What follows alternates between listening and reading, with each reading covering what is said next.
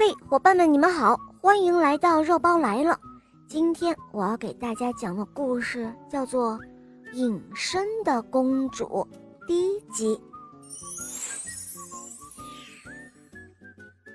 在很久很久以前，人们随随便便就可以看到神仙，跟现在是完全不一样的。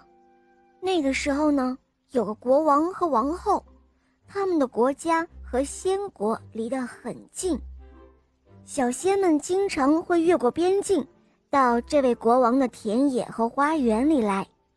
仙女们呢，就会从吊钟花的钟形花蕊中打着秋千一样的荡出来，休闲地躺在树叶子上，还引着落在叶柄上的小露珠。和仙国离得很近的这个国家的国王和王后非常的富有，相处的也很恩爱。只有一件事情使他们闷闷不乐，那就是他们没有孩子。无论是男是女，当他们将来去世走向天国的时候，没有儿女来继承他们的王位。王后常说，她会盼望有一个孩子。哪怕跟他的大拇指一样大也可以。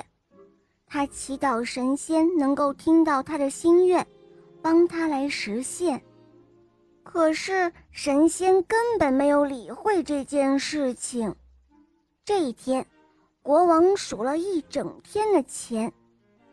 这天是进贡的好日子，感到很累了，他摘下王冠，走入花园。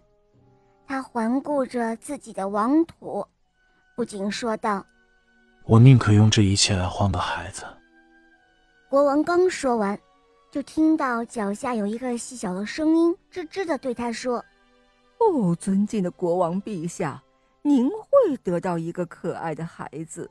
如果我要什么，您就能给我什么的话。”国王低下头一看。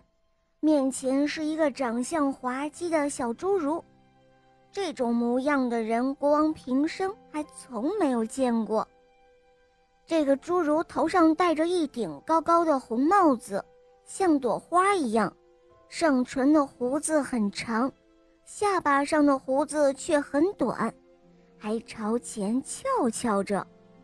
他的身上披着一件和帽子和颜色一样的红斗篷。穿了一件绿色的上衣，骑着一只青蛙。要是普通人见到他，不少都会被吓个半死。但是国王却是看惯了神仙的。哦，国王陛下，您会得到一个可爱的孩子。如果我要什么，您就能给我。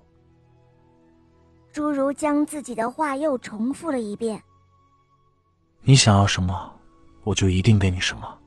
国王说：“哦，那么您就答应给我奈恩蒂吧。”侏儒说：“当然可以。”国王回答：“可他根本就不懂奈恩蒂是什么意思。”您如何将它拿走呢？哦，我会以我自己的方式，在我认为合适的日子，就会把它拿走的。侏儒说完。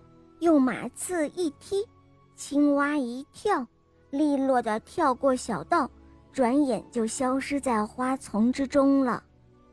第二天，在鬼怪和巨人之间爆发了一场可怕的战争，国王只得上前方帮助他的朋友巨人作战，所以他离家很久很久，几乎有一年的光景，终于他回来了。刚踏入自己的国土，便听到教堂里所有的钟都叮叮当当的响着，听来令人心情愉快。发生了什么事呢？国王心里想着，急忙朝宫殿走去，而文武百官已经都争先恐后的跑出来向他禀告了。他们说，王后生了一个小宝宝。是男孩还是女孩？国王问道。“哦，陛下，王后生的是一位公主。”保姆深深的请安回答着。并纠正国王对孩子的称呼。哦，这时候你可以想象了，可以想象出国王是何等的高兴了。虽然他更希望生一个男孩。给他取名字了吗？国王问道。哦，陛下，在您回来之前，我们认为最好不给公主施洗礼命名。保姆说。所以我们给她取了一个意大利的名字，叫奈恩蒂，意思是没有的意思。国王一听这话，便想起了他曾经允诺把奈恩蒂给那侏儒，不仅双手蒙住了脸。痛苦的长吁短叹起来，当时谁也不明白他这是怎么回事，他又为什么伤心？国王则想，最好还是保守机密算了。他进去亲吻了王后，抚慰她，然后看了看小公主。以前还从来没有一个婴儿长得这么漂亮，她简直就像仙子的孩子，而且。很轻，就是坐在一株花上也压不坏，连各种飞禽都喜欢这位公主。好了，伙伴们，今天的故事就讲完了，赶快关注肉包来了，收听更多好听的童话吧。我是小肉包童话的小鼻涕虫，我是小肉包童话的播音员小鱼哥哥，我是恶魔岛狮王复仇记的雷霆。小伙伴们，明天见哦。